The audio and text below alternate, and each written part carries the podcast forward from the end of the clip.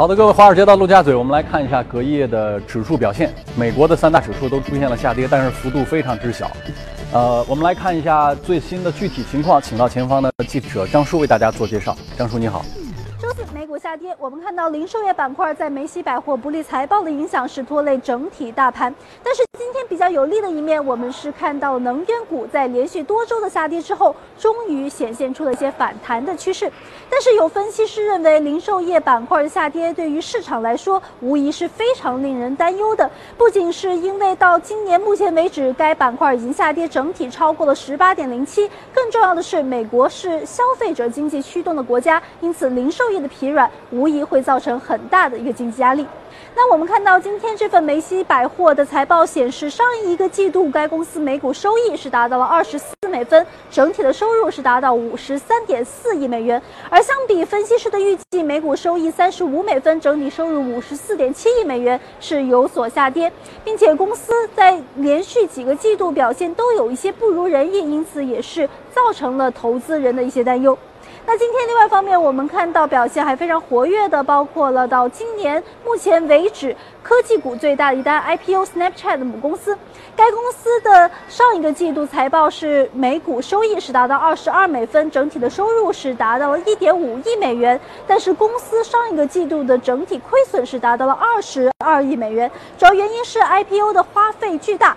而其实当我看这份财报是非常令人惊讶，因为该公司仅 CEO 本人。得到的 IPO 的一个奖励就达到了七点五亿美元之多，相信这个公司今天亏损了百分之二十，也会影响市场的一些情绪。那另外一方面，我们看到今天依然有一系列重要的经济数据发布，其中包括了四月份的生产者价格指数是上涨百分之零点五，而在三月份的时候，该指数是下跌百分之零点一。相信四月份的上涨会给通胀造成一定的压力。上一周失业金的申领人数是达到了二十三点六万，比预期要低。好的，以上就是今天的美股信息，主持人。张叔介绍，欧洲市场的两跌一涨，英国小幅上涨，法国跟德国都是小幅下跌。那么我们来连线到前方的记者薛娇为大家做介绍。你好，薛娇。好的，主持人，周四欧洲市场迎来了密集的数据发布，影响了市场的走势。截至收盘，欧洲斯托克六百指数下跌百分之零点五四，报三九四点三二；泛欧绩优三百指数则收跌百分之零点四六，报幺五四九点八五。周四，欧盟公布了最新的预测，将2017年欧元区的 GDP 增长预期从此前的百分之一点七下调至百分之一点六。同时，预计今明两年欧元区失业率仍将维持在高位，导致股市出现了明显的走低。此外，由于昨日英镑出现大幅的下跌，对美元贬值一度超过百分之零点六，使得英国富时一百指数成为昨日为数不多收涨的欧洲主要股指。英国央行行长卡尼昨日表示，英镑贬值是由于市场预期英国会因退欧。对于经济的中期展望做出重大调整所导致的，而一旦退欧进程变得更加艰难，英镑可能会继续走低。值得注意的是，希腊股市周四涨势依然十分明显。雅典证交所综合指数收涨百分之零点六六，并且在最近十三个交易日累计上涨接近百分之十七。希腊股市创二十六年来的最长连涨记录。一方面，长期困扰该国的主权债务问题有望于近期解决。此外，希腊政府的融资成本跌至二零一二年债务重组以来的新低，成为助推股市走高的主要动力。主持人。好，感谢薛娇的介绍。从华尔街到陆家嘴，今天呢，节目里我们很高兴请到了点石投资的创始人朱昂先生来到节目里。你好，朱昂，欢迎来，请坐。这个专注于海外投资，如果你研究海外不看朱昂的文章，不仅是一种损失，而且是一种不专业啊。哎呀，谢谢主持人。从这个朱昂文章里，我们学到了很多。呃，先说一件事情，可能朱昂也关注到了，全球市场不管欧美哈，都创出新高。美国有一个恐慌指数，创出历史以来的新低。这就表明大家都非常乐观，所以有人问说黑天鹅都去哪儿了？然后大家答案是徐家汇公园的黑天鹅被人抓走吃了，所以全球已经没有黑天鹅了。包括你看欧洲，大家担心退欧的事情，哎，法国选出来的新总统人家不退了，大家就现在放眼望去，全球没有黑天鹅。我不知道在朱昂看来，是否真的没有黑天鹅吗？我觉得还有一个潜在的黑天鹅没有被被大家发现，什么东西？就是现在的这个指数基金，特别是以美国为代表的这个指数基金，我们认为是现在最拥挤的一种交易。为什么说拥挤？是什么意思？呃，简单来说的话，我们看到现在在美国的上市公司当中，百分之四十被三大指数基金公司持有，贝莱德、呃先锋基金。和道富基金。嗯，然后美国二零一六年整个交易量有百分之三十以上由被动化的指数基金贡献，而二零零八年金融危机以来，我们发现其实主动管理基金它的资金是净流出一点二万亿美元，嗯，而被动化的指数基金是净流入了差不多有两万亿美元。大家都好听巴菲特的话，巴菲特说：“你们不要去买什么主动管理基金了。”然后呢，他自己不是也打了一个赌吗？一个跨越十年的赌局，他跟专门做主动型的基金经理打了一个赌，说：“你们不行，我这个零，我的这个也不是因为我零，而是因为他本来被动就是能跑赢。”后来事实证明，好像确实在漫长的岁月里，指数基金或者说被动型管理跑赢了很多主动型的。是，嗯嗯，是不是因此大家就就就？反倒特别追逐这种这种东西，我对我觉得是有一个是有一个因素啊。指数基金这一波崛起呢，有几个因素。第一就是像徐书哲你前面讲的，整个二零零八年以来，经历了美国历史上第二轮的大牛市。在牛市当中的话，因为指数基金它的它是完全风险暴露，它不做任何对冲，所以它能够完全享受到一个牛市的一个涨幅。嗯，所以说指数基金其实。跑赢了巴菲特那个赌赌局，对吧？跑赢了所有的对对那种对冲基金的那个组合，这是第一个原因。第二个原因呢，就是被动化产品其实它很便宜，对吧？买指在美国买指数基金，它的手续费非常非常低，它不提任何的超额收益的这个回报。所以你会发现，其实在美国有很多对冲基金，我们讲它其实给你的是一个贝塔的收益，它其实跟市场收益差不多，但是它一个阿尔法的收费，对吧？它收费比别人贵。所以老百姓呢想想，哎，不划算啊，对吧？巴菲特叫我买指数基金，便宜啊，我就我我觉得我觉得这这也是一个一个原因。当然还有一个原因呢，就是整个整个整个人工智能这整个科技的一个崛起，就导对指数基金来说，它能够策略能够大规模的去复制，嗯，而而通过人来管理的话，它是有策略的容量的。我一个人最多可能只能管个。十亿美金，二十亿美美金，再往上的话，我很难跑赢市场的。阿尔法是很宝贵的。对，呃，指数基金表现之所以这么好，是不是也有一种一个重要原因，就是美国非常强势而持久的大牛市？因为大家包括我们 A 股的投资者也会有一个经验，就是牛市里面什么东西跑得最快呢？那就是指数，甚至某些大盘股或者是大盘的指数，什么东西都没有指数跑得快，这是一个典型的牛市特征。不过我们要说回到这个黑天鹅的问题上。为什么朱昂认为这个事情是潜在有巨大风险的？这个被动跟指数，这不是挺好吗？你让它涨吗？为什么它有风险？呃，因为现在整个大家对指数基金的追捧啊，形成了一个所我们叫所谓的正反馈。嗯，因为大家买了指数基金以后涨了，嗯，然后就去申购指数基金。对，所以你会发现一个现象，就是。现在涨的股票，在美国基本上都是成分股。是，呃，二零一六年就是成分股标普五百成分股的估值的溢价，对于非成分股的估值溢价达到了百分之四十六，是历史上来说是最高的一个一个情况。嗯，而且会发现，比如说科技股里面，我们讨论什么 Facebook 啊、亚马逊啊，就是苹果啊，这些都是成分股。对，所以成分股它的不断在上涨以后。有可能会达到一个中值，就是它的当第一，它的估值会很贵，嗯，第二就是说，当它成为一种拥挤的交易以后，一旦出现黑天鹅事件，指数基金被大规模赎回，嗯，这种正反馈会出现一个负反馈，嗯，就不断的去抛，嗯，抛售，而且指数基金因为它是单一策策略，不断的去复制，那万一这种策略它失效以后，嗯，有可能会造成恐慌性的。但是目前呢，大家会觉得。大规模赎回，无论如何各个方面找不到赎回的理由，包括恐慌指数那么低，就表明大家现在是无比乐观的，抢还来不及呢，怎么会赎回呢？这是他们看到的现象。呃，你觉得会因为什么原因赎回呢？其实对于单一原因呢，我很难去判断。但历史上告诉我们一件事情啊，就是人多的地方不要去。对，二零零七年的时候，大家对美股也是很乐观。是，然后二零零。零年的年初，大家对科技股是超级乐观，觉得有什么因素会导致科技股下跌呢？但是每一次这种群体性的乐观，当预期达到一致的以后。都是有可能产生一个黑天鹅事件，嗯，而且我们说过，就是美美股这一轮是历史上来说第二场的牛市，嗯，但是我们跟第一场的八十年代牛市相比的话，其实美国的经济增速已经下来了，不如那个时候。好，对，完全不如那个时候。然后呢，这种不确定性政，不管是政治的不确定性，还是全球的不确定性，也越来越大。所以说，如果有什么因素终结这一轮牛市的话，我觉得指数基金被踩踏有可能是一个大的导火索，嗯。呃，包括大家还看到了一个现象很有意思，就是说那个给 CDO 上保险的 CDS 的这个保险价格也是非常之低。因为大家通俗来讲，CDS 是个保险嘛，大家都不愿意去买保险，其实也侧面上反映了都很乐观。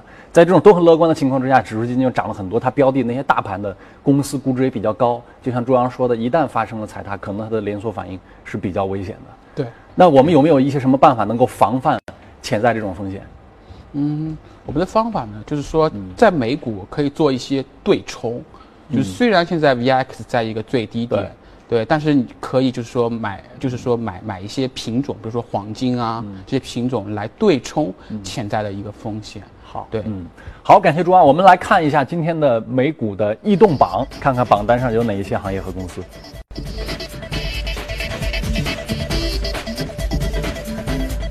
采矿、饮料、制药、批发、销售，还有家用电器。这是行业排行榜，公司排行榜呢？今天涨得最好的是一家生物科技公司，涨了百分之六十。商务软件、生物科技、电子设备，还有应用软件都有不同程度的涨幅。今天我们关注这家公司英伟达，其实前几天我们也关注到了这家公司。我发现现在很多搞海外研究的人都都在看这公司，去年涨了三倍。呃，这两天是不是公布了财报？对，好像也挺不错的。对，呃，朱安关注它的理由是什么？除了它涨了之外。啊，就是 的确啊，英伟达的财报也非常强劲啊。但是最重要的一点是，英伟达它作为一个芯片算法生产的一个公司，就是高高 GPU 的这种高速度的算法，它对应的所有的这种行业都非常强。比如说人工智能，我们看到人工智能大爆发，是。比如说特斯拉的汽汽车，对。比如说呃各种各样的算法，嗯，对，它都会有，包括有有有游戏的升级，它都会用英伟达的这样。但是我一直很奇怪的事情在于，英伟达专注做的是视觉图像处理系统，那么它这个视觉处理系统呢，其实不是运算能力最强的。你要论运算能力强的话，呃，其实很多处理器，包括英特尔，那是这个领域里的霸主。为什么大家对于英特尔的看法远远没有对于英伟达的看法乐观？啊，那是因为整个在呃虚拟现实啊这种人工智能的算法当中的话，嗯，因为英伟达的芯片的速度，嗯，现在是最快的。就是因为现在整个移动互联网，它到了一个社交的，就是视频社交的这样一个时代，嗯，所以说英伟达在所谓的这个风口上，它具有最核心的一个技术。因为这是一个看脸的时代，所以英伟达做的又是图像，图像，对对对对。然后呢，我们发现每一波的这种科技浪潮，嗯，的变革，它都是由硬件开始的，对。比如说，其实最早一轮互联网，它是由思科，嗯，它它它产产生了路由器，只有路由器连接了人以后，才有互联网。雅虎这种公司能够起来，嗯，然后上一轮移动互联网呢，我们看到整个带宽它开始开始渗透了，嗯，然后苹果将这个手机的这个硬件做了一个改造，对，后面才会有微信啊这些东西起来。所以英伟达其实它现在的芯片是大幅提高了整个算法的这样一个速度，所以说未来不管是哪个风口，人工智能也好。互联网汽车也好，呃，虚拟现实也好，英伟达都在这个大风口上。呃，朱阳讲的非常好。朱阳以前也有过一篇文章，就是在讲这个 IT 领域的软硬结合。大家有兴趣可以到微信上去搜一搜这个文章，非常有深度。说回到这个内容上面来，我的疑问在于这家公司的竞争优势、它的护城河跟它的发展前景，我们毫不怀疑，我们也相信它未来会有很好的发展。但是关键在于，我们去投资或者说买一个生意，一个好生意也怕贵。比如说，巴菲特其实他一直都知道可口可乐是好公司，但是他能耐住寂寞，耐住心中的那种那种对这个公司的向往，他能等待五十年。嗯，为什么呢？因为他等到五十年之后，一九八七年、一九八八年美国股灾，这东西的股价跌下来了，嗯，他终于出手了。对，所以我们的问题就在于说，像英伟达这种公司，你怎么给它估值？怎么才叫巴菲特跟芒格说的用一个合理的价格买好公司？他们现在的估值跟价格是不是有可能不合理的？虽然我知道它非常好。对，现在就是说，英伟达显然是计算机当中最贵的一个公司啊，因为理论上一般芯片公司也就是大概十几倍的估值，英伟达已经超过了将近有三十倍的这样一个一个市盈率。嗯，对。但是呢，英伟达呢，它对应整个行业增速还是很快，就是我们不能就估值不是刻舟求剑，静态的去看几倍，而是看我们讲 PEG，就是估值对应成长性。是对，英伟达现在这个成成长性还是在非常高的这样一个速度。那是不是在比如说？呃，你们研究互联网公司这一块的领域里面，大家都默认 PEG 是一，也就是三十倍对应百分之三十的增长。你们认为只要达到这个标准就不贵，是这样去看吗？对对。那比如说，如果用这个标准来看腾讯，腾讯的报表增长，我印象是百分之四十左右，但是它现在估值已经五十倍了，已经超过这个一了，是不是就意味着已经偏高了？我们不说昂贵吧？对，腾腾讯其实已经是偏高了。当然，因为腾讯的估值里面呢，它隐含了一些未来的增长因素，它没有体现出来。嗯，比如说微信支付，嗯，现在整个市场的份额可能跟阿里差不多，对对吧？但是支但是支付宝已经在阿里的这个估值里面了。嗯，对，嗯嗯。那这样的公司，就是说，比如说衡量对它的估值，除了看 PEG 之外，你还会用哪些呃哪些工具来去检验它贵贱与否？呃，我们另外一个工具就是行业增速。就是因为如果这个公司是行业龙头的话，它往往代表的是这个行业的增速。我们会看行业增长性，未来三四年它的增长会怎么样，包括它的天花板会怎么样。嗯，然后而且现在整个科技呢，它是一个赢家通吃的，嗯所以我们往往会去框算一下这个行业最终它会产生多少多少大的一个市值。那这个大巨头它在这个这个这个行业里面，它会占比是？预计这个行业还有多少增长？估计目计未来三年每年还有百分之五十以上的增长。那么这个领域里面大概有英伟达占了多大份额呢？英伟达现在是在百分之三十的这样一个份额，所以它能呃百分之三十，这呃行业增长的空间认为有五十以上。对，那么至少它能有十五以上的增长。如果用一个简单的最最简单的毛估估的算法。对，是啊。好，非常感谢朱昂。这一段我们聊到这里，接着进一组大公司的资讯，稍后回来继续交流。好的，我们来了解一下一组大公司资讯。首先关注一下中概股的财报啊，中概股财报在纷纷发布。易车网周四发布的第一季度财报显示，易车网第一季度营收人民币是十五点五亿元，同比增长了四十一点一这个百分比，净亏损人民币五千零一十万元。预计第二季度营收将会达到人民币十八点三亿元到十八点八亿元左右，同比增长百分之三十点四。呃，其中考虑到易车网业务季节性的因素，并排除汇率变动可能带来的任何影响。五百彩票网周四公布的第一季度的财报显示，公司第一季度净收入是一千八百四十万元人民币，高于去年同期。那归属到五百彩票网的净亏损是六千两百三十万元人民币，比去年同期的亏损有所收窄。据 CNBC 的报道，威瑞森电信周四证实击败了竞争对手 ADT，将会以三十一亿美元收购 StridePass 和每股一百八十四美元，这比周三的二百二十三点七九美元的股价呢，也折让了百分之十八。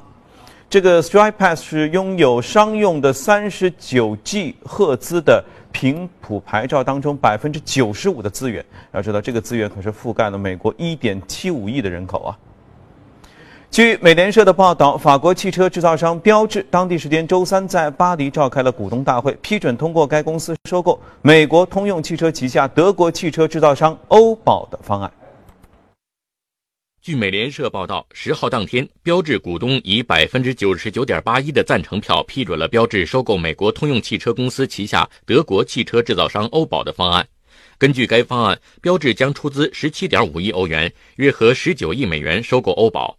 收购完成后，标致在欧洲市场的份额将仅次于德国大众汽车公司，位居第二位。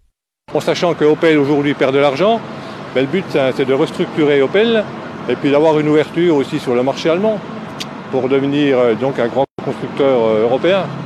Je pense que seul on aurait eu du mal d'y arriver, mais avec Opel, je pense que on a pas mal de chances de prendre des parts de marché. 据了解。英国和德国政府对于标志收购欧宝后，欧宝大量员工的去留表达了担忧。对此，标志雪铁龙总裁卡洛斯·塔瓦里斯此前表示，会在与德国总理默克尔以及英国首相特蕾莎梅会面后，再对外宣布并购案。近日，百事公司与阿里巴巴签订了战略合作协议。通过这项合作，百事公司将借助阿里巴巴的消费者大数据，提供创新的市场活力、定制化的产品以及整合的全渠道解决方案，提升消费者的体验。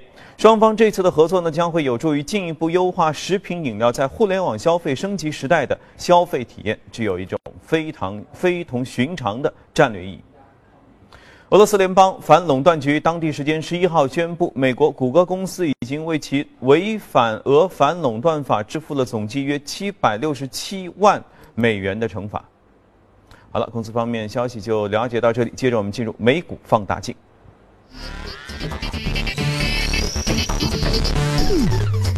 来关注一下今天这个放大镜里的公司，我们聚焦的这个公司应该是 Facebook 啊。Facebook 现在是一百五一百五十块的股价，呃，它的这个营收速度好像比这个腾讯还要快。呃，一季报收入增长了百分之四十九，利润的增长幅度呢，哇，这更厉害啊，增长了百分之七十六，它比腾讯好像还要高得多啊，这个速度。它为什么能保持这么高的速度呢？就是核心呢，还是 Facebook 的广告收入啊，大幅就是从结果上来看的话，我们看到是 Facebook 广告收入在大幅增长。对，但是为什么广告收入能够大幅增长呢？还是因为 Facebook 拥有了所有的人的数据以后，嗯，它精准投放更对更加精准。对，那是行业的复苏带来的结果，还是它的这个优秀的管理和经营？如果是行业的结果，那我们应该能看到谷歌的这块收入也提升。谷歌提升了吗？如果谷歌没提升，只是 Facebook 提升，那就是 Facebook 运营的好。就 Facebook 的增长远远超过谷歌广告收入，就是还是 Facebook 的整个运营做得更好，也很简单啊。所以今天我们要讲为什么讲 Facebook？对，因为扎克伯格在 Facebook 的业绩发布会上，他用了百分之七十的篇幅在讲虚拟现实和和和那个。和那个增强现现实，嗯，也就是说，他觉得现在我们之前也聊了嘛，对，经纬达的时候，就是整个社交已经到了视频，嗯，因为最早是文字，是，后来图片，就是就社交核心就是我想表达更更完整的我的想法，对，那整个社交到了视频以后，他觉得未来就是虚拟现实，嗯，那为什么他要他要做虚拟现实呢？就是因为数据量会大幅增增加，以前文字我给你发发发发个发个短短信十十几个字。对吧？那但是我如果是视频的话，我二十分钟视频，十分钟的视频，它表达的内容会更多。它从这些东西当中会给你贴上几千几万种标标签。对。然后它对于这样的话，它对你的识别度会更加的更加的广。嗯。那这样的话，它做的广告的收入会大幅增长，因为很精准。广告投放就是要精准嘛。嗯。呃，有一个成语叫“大而不倒”，说的是那些大公司即使遇到危机，政府不会不管。最后，因为你牵一发动全身，我还是要救你。但是今天我觉得不是个大而不倒的问题，而是大而不能停。大家在问一个问题：说这些超级大公司，他们的马太效应形成，他们强者恒强，他们越大越快，越快越大，好像似乎没有一个尽头。今天我们看到所有的大公司都在以一种惊人的速度增长，但与此同时，我们又想到华尔街跟金融领域的一句老话，叫“呃，树是不会长到天上的，the tree cannot 呃 grow to sky”。嗯，就这东西它不会永远增长。它总有一天是个尽头，但是目前我们没有看到任何迹象表明它放缓。但是从理论上来讲，它是不可能永远增长的。呃，是这样的啊，就是我们发现现在的整个大公司主要集中在科技互联网里面，它有两个原因，一一个一个很重要原因是这些公司的扩张几乎没有成本。嗯，什么意思？如果二十年前我是福特汽车，我我生产汽车能力很强，我到中国来建厂，嗯，这个这个是有成本的，我需要时间，我需要跟政府谈判，我需要建汽车厂。但今天如果是 Facebook，我我要进全球的绝大部分国国家，我没有成本，我可以无成本的扩扩张，对吧？我可以迅速进进来，这这是包括包括谷歌，包括苹果，它可以它可以迅速的无边际扩张，嗯，这是第一个原因。嗯，那第二个原因呢，就在于说这些公司其实它它还是垄垄断的，对，但它是对虚拟经济的一种垄垄垄断，嗯，所以说很难被监管。嗯，其实这些公司本质上来说，你觉得跟是洛克菲勒、跟当年的石油大亨有过之而无不及，无故对有过之而无不及。他们垄断了你的数据，他们垄断垄断了你的所有的时间，嗯，但是他们并不会被政府去受到这种监管。嗯，那如果当年就是当年美国的原油就是就是标标准公公司垄垄断的，对对，包括美国的铁铁路。洛克菲菲勒垄断了美国铁，但是最后他们都被拆掉了。嗯，对。那他们这些大公司、互联网公司存在这种这种风险跟可能吗？拆分，它的可能性不是很大。为什么呢？因为这些互联网公司打了一个标签是平等。嗯。那没有一个全球的一个领导人，他会愿意去跟平等去对抗。嗯。而且他下面拥有了大量的这样一个用户，他像 Facebook 的它的用户十几亿。嗯。它是一个帝国，对吧？古代有古罗马帝国，但是古罗马帝国就。掰就是就是崩崩塌瓦解了，嗯，但 Facebook 瞬间十几亿的用户，你说把它去分拆，我觉得很难。就是为什么很难，就是因为它是一个 To C 的东西，嗯，没有一个领导人，没有一个全球的政要，他敢于去跟全世界的人民去对抗，对对，嗯，因为你一旦你你动他的这个东西，就等于动了他的这个用户，而这个用户是广大的群众基础，对。嗯，那如果从这个角度来看，Facebook，你觉得 Facebook 的这个估值合不合理？这个好资产现在的价格好不好？它从整个成长性来说的话，其实我们前面讲的 PEG 啊，对，它还是以一倍 PEG 以下。Facebook 现在大概有三十倍的这样一个估值，当一细胞增长的非常快，我判断全年可能百分之五十以上的这个增速是有的。所以说，Facebook 其实它未来变现的渠道还非常非常多，嗯，因为它拥有你所有的这个社交时间，还有就是 Facebook 其实几乎没有竞争对手，嗯，对吧？它 WhatsApp，他他他他他也说过了，In Instagram，微信算它的竞争对手吗？微信还不算，因为 Facebook 的整个它的平台的整个社交体系和微信是不一样的。微信更像一个短信社交，它跟 WhatsApp 有点类似，但是它的它的整个整个整个整个变现能力啊，产品做的比 WhatsApp 要好很多。所以，非微信还不算。然后我发现还有一个最重要一点是，为什么全球最大互联网都在美国？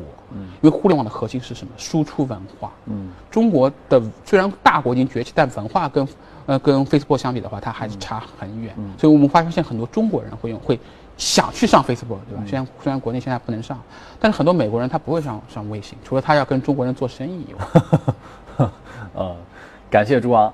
呃，这块儿我们先交流到这儿。我们看一下这个黄金、外汇、期货、原油这方面的内容。截止到十一号的收盘呢，纽约商品交易所六月交货的原油呢，这个小幅上涨了零点五美元，收在每桶四十七点八三美元。七月交货的伦敦布伦特原油上涨了零点五五美元，收在了每桶五十美元的上方。欧佩克在月度报告中表示呢，美国的原油产量恢复，他们在二零一七年非欧佩克的原油供应增幅预计比同呃同比增长每天九十五万桶。呃，这个将二零一七年美国原油供应增幅呢上调到每天二十八万桶，同比增长了每天八十二万桶。这个经合组织国家原油库存比五年的平均水平要高出了超过两点七亿。花旗的分析师表示说，油价不会像国际能源署警告的那样在二零二零年反弹。他们认为石油行业已经进行了结构性的调整，成本在大幅的下降，哪怕在当今的价格之下。也可以大幅提升产量。他们认为，这最终将意味着油价永远也不会再回到一百美元的水平。呃，这个花旗认为，整体而言呢，未来五年的这个时间之内，油价会在四十到六十五美元之间波动。商品交易所的黄金期货呢，是最活跃的六月黄金期价，十一日比前一交易日上涨了五美元左右，收于每盎司。一百一千二百二十四点二美元。七月交割的白银期货价格上涨了五点八美分，报在每盎司十六点二六五美元。七月交割的黄金期货价格上涨了七点八美元左右，收在每盎司九百一十七点七美元。汇市方面呢，目前是一欧元汇率兑换一点零八。美元一英镑兑一点二八八六美元，一澳元兑换的零点七三七五美元，一美元兑换一一三点九三日元。那么这里是华尔街道陆家嘴，我们稍后呢继续和大家交流。